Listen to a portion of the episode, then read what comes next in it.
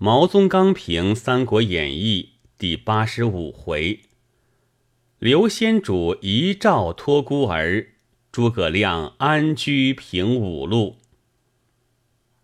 高祖斩白帝子而创业，光武起白水村而中兴。先主入白帝城而托孤，二帝始于白，一帝终于白，正合礼义白字之称。自桃园至此，可谓一大结局矣。然先主之事自此终，孔明之事又将自此始也。前之取西川，定汉中。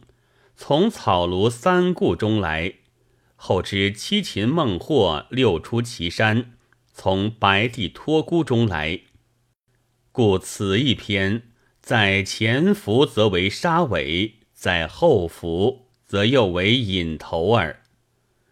观先主托孤之语，而知其不以伐吴为重，终以伐魏为重矣。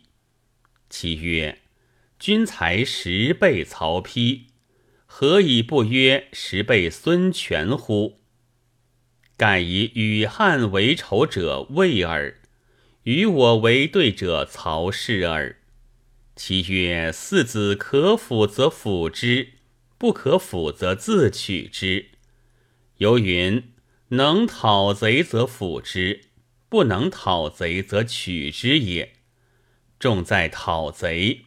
故不重在四位，此前后出师之表，所以不能以虞。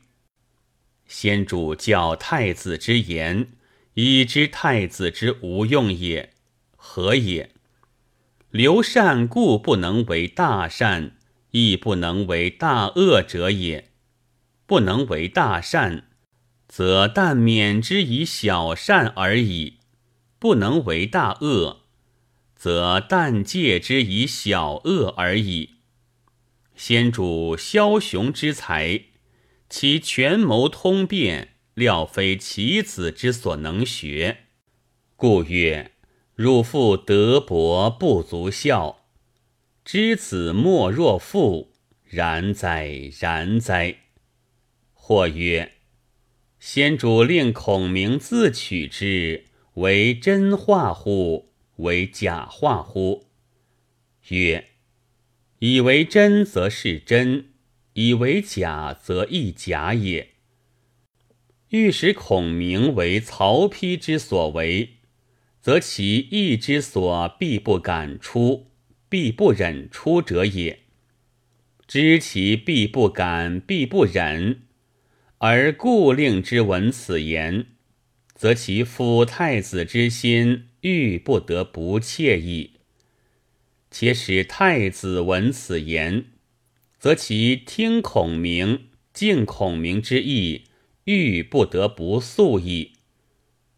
陶谦之让徐州，全是真，不是假；刘表之让荆州，半是假，半是真。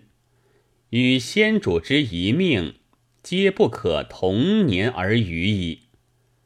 图事之法与异其同，有同此一招，而用之于前则妙，用之于后则失者。如张耳劝陈涉立六国后，便是妙招；厉声劝高帝立六国后，便是失招。先后之事异耳。刘烨先言蜀可伐，后言蜀不可伐。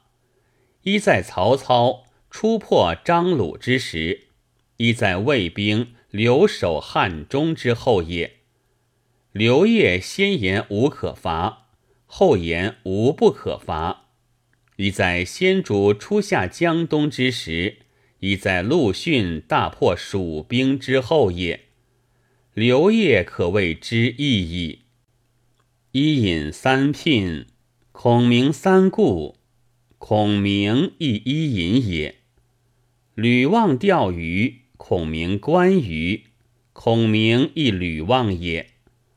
或谓孔明服蜀，既在乃翁手中拿班，又在乃郎手中拿班，似乎装腔太甚。